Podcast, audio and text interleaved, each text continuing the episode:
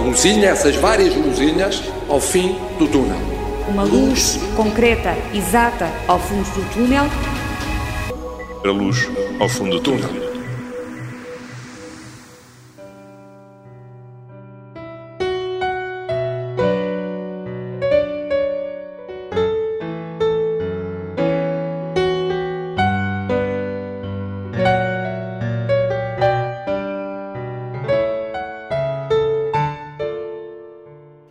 The Piano Post, dia 100.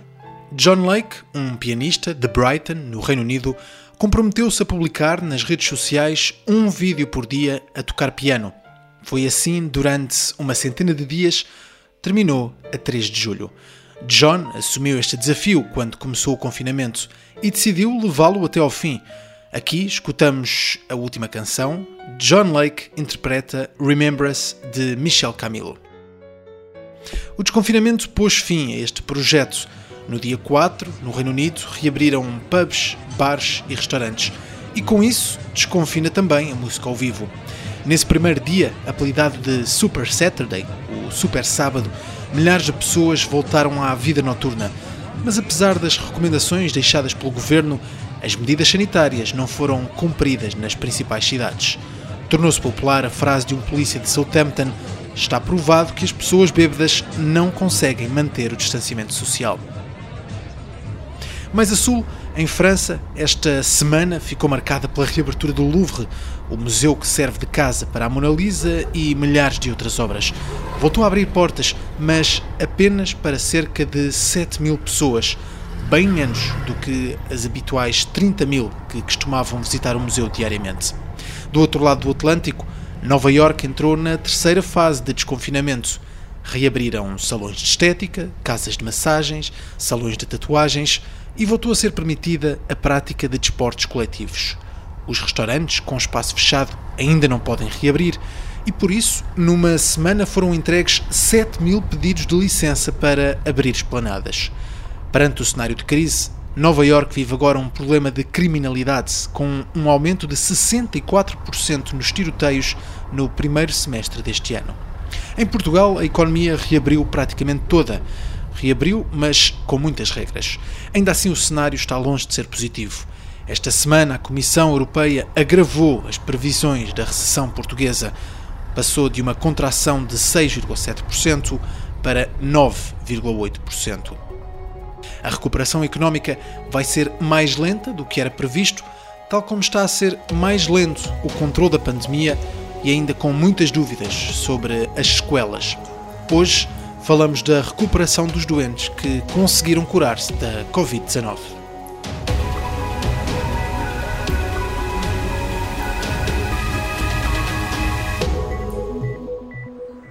Alguns estudos dispersos pelo mundo, nós próprios estamos a fazer investigações em alguns hospitais, mas também eh, parece-me que com a cautela sempre que temos tido, ainda é cedo para tirar conclusões definitivas, uma vez que, como sabem, os nossos primeiros casos apareceram no dia 2 de março, portanto, passaram pouco, passou pouco tempo para saber se isto são sequelas definitivas que vão deixar de facto algum grau de incapacidade ou não, mas como digo, são situações que são estudadas quer em Portugal, pelos clínicos que acompanharam estes doentes, quer em muitos outros países, nomeadamente europeus, e portanto estamos todos atentos a essa hipótese. São as próprias autoridades de saúde a admitir que ainda existem muitas dúvidas sobre as sequelas da Covid-19. Tal como diz Graça Freitas, em Portugal está a ser feito o acompanhamento de doentes que recuperaram para perceber como é que o corpo reage depois de curar a doença. Sandra Brás é médica no Hospital Santa Maria e criou uma consulta de acompanhamento dos doentes que recuperaram da Covid-19. As consultas começaram no mês de maio e em dois meses já é possível traçar o que aconteceu no curto prazo aos doentes que conseguem superar a doença.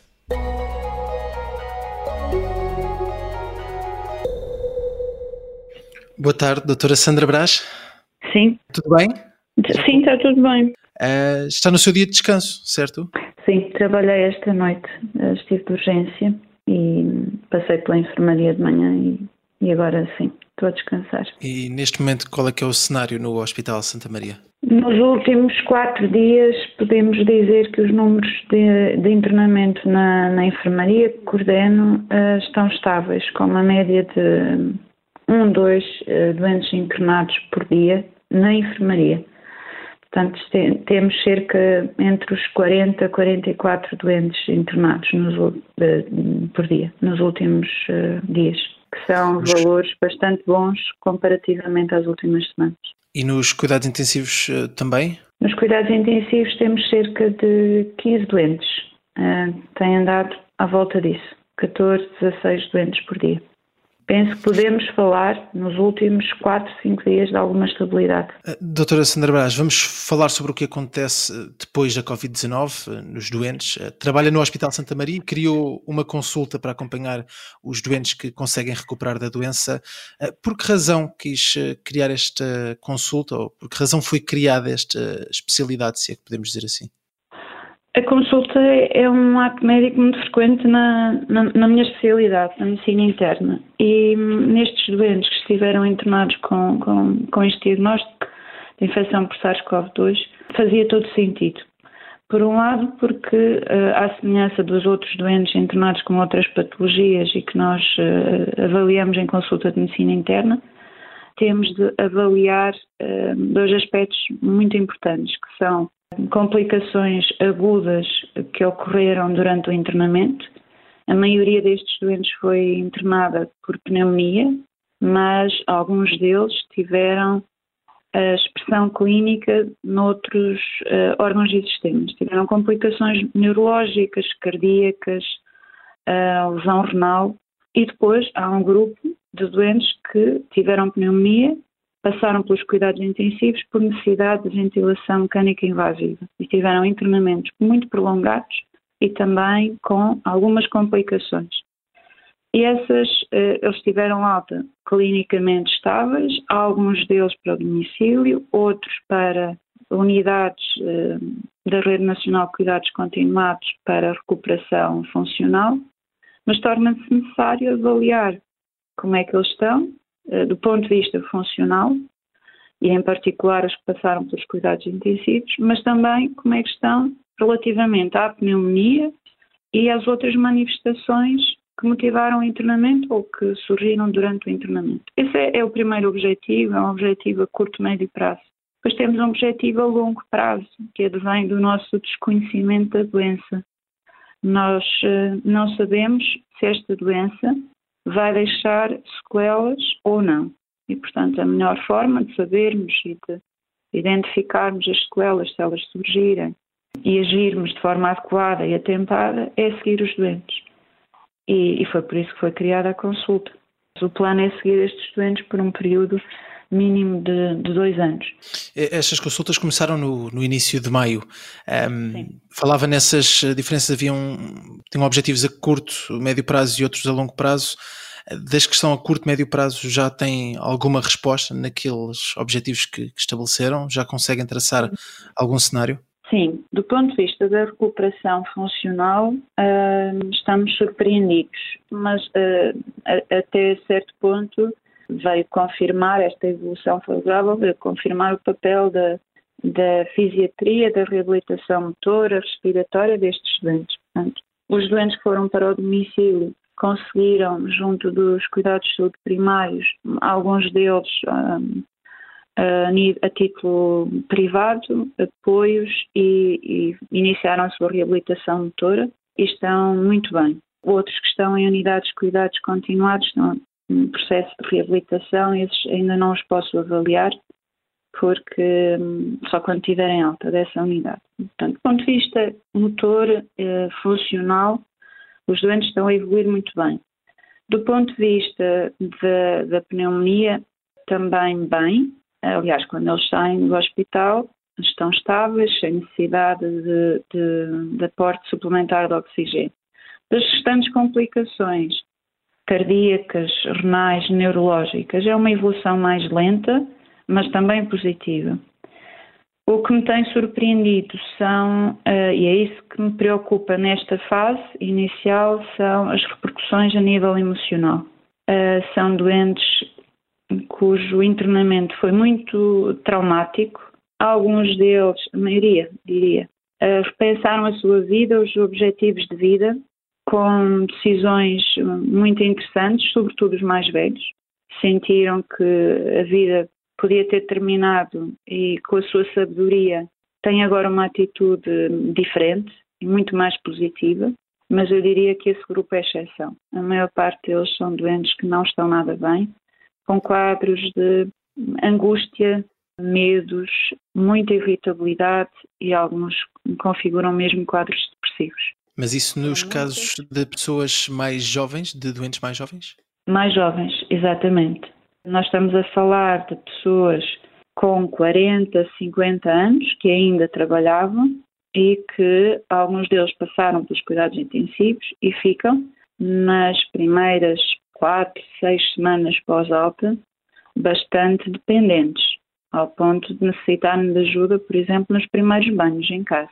Depois não podem, não puderam uh, trabalhar. Uh, alguns deles ainda não conseguiram retomar a sua atividade profissional. Outros, além de tudo isto, tiveram familiares internados e alguns faleceram. Portanto, há uma alteração enorme, quer na vida uh, familiar, profissional, e apesar de eles estarem a evoluir muito bem do ponto de vista físico, ainda falta muito para voltar à, à, à vida normal, se é que o normal deles vai ser o normal do antigamente. Mas mesmo ainda olhando para a parte física, há diferenças entre há diferenças por parte de idade, ou seja, os mais novos conseguem recuperar mais rápido e os mais idosos mais lentamente, ou eh, neste caso a doença e a recuperação não, não olha a idade? Não é uma resposta fácil, porque teoricamente um doente idoso tem um compromisso da sua reserva funcional e, portanto, quando há uma agressão teoricamente a recuperação seria mais difícil e mais prolongada. Mas esta doença tem algo de muito, muito particular, que é há inicialmente um, um quadro uh, clínico que decorre da, da infecção viral, da ação do vírus no nosso organismo, mas depois há uma segunda fase em que as manifestações clínicas são uma consequência da resposta do sistema imunitário. E essa resposta é tanto mais intensa quanto mais jovem é o doente.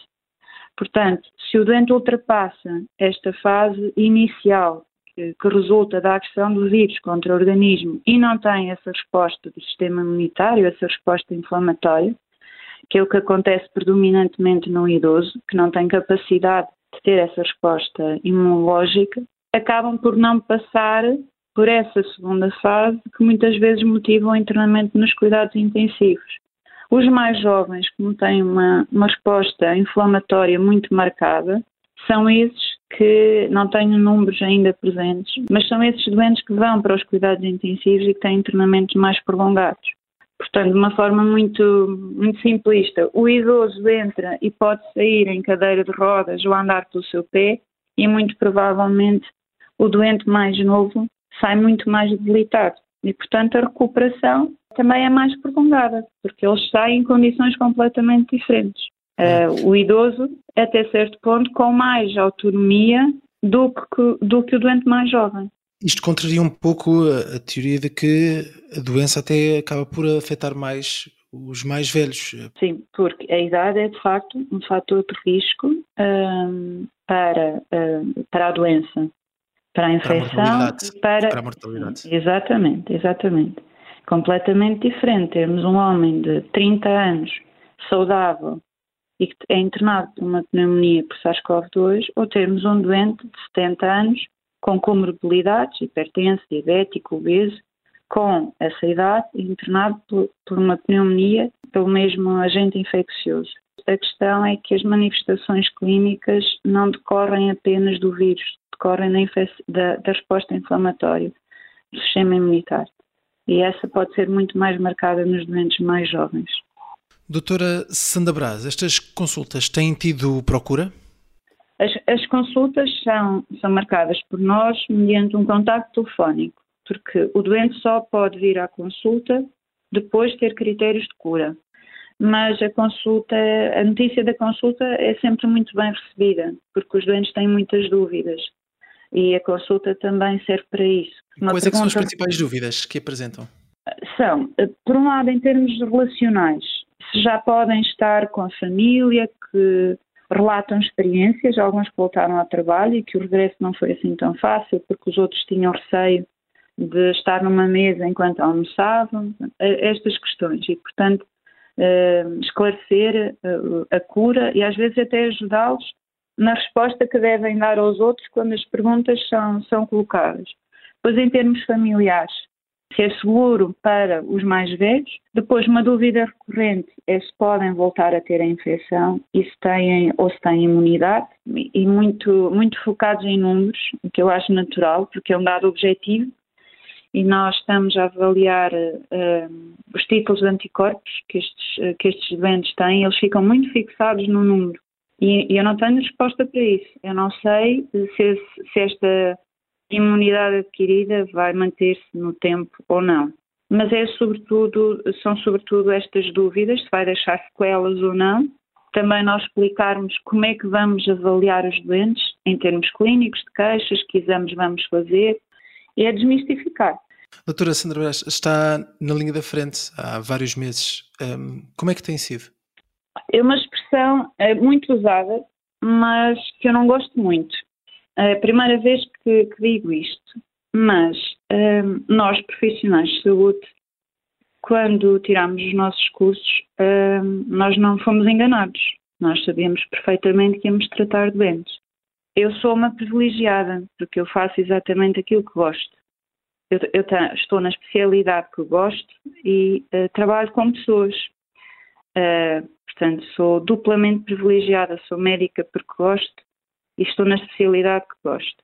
Esta é a nossa missão, não é uma, uma, uma forma romântica de, de, definir, mas é a nossa missão, nós sabíamos para aquilo que íamos. Não vou dizer que os, os últimos meses tenham sido fáceis, mas prefiro ver o lado positivo, que é perceber que o Serviço Nacional de Saúde conseguiu dar resposta e que quando queremos, como já mostramos noutras ocasiões, os profissionais de saúde podem organizar-se comunicar e fazer uh, o seu trabalho, mas de uma forma muito bem feita. Claro que estamos cansados, uh, não trabalhamos um, sempre nas melhores condições, mas eu prefiro ver o lado positivo e está a correr bem. Poderemos não ter as férias, as semanas que gostaríamos ou no momento que gostaríamos, mas o importante é ver estes doentes na consulta e vê-los com com vontade de viver e extremamente gratos aos profissionais de saúde por tudo aquilo que fizemos por eles. Essa, essa é a melhor recompensa, não, não é preciso mais, é isto. Sandra Brás vai continuar o trabalho diário no serviço de urgência do Hospital Santa Maria e também as consultas de acompanhamento aos doentes recuperados. É um trabalho que se vai prolongar durante meses para perceber ao certo quais são as sequelas da Covid-19.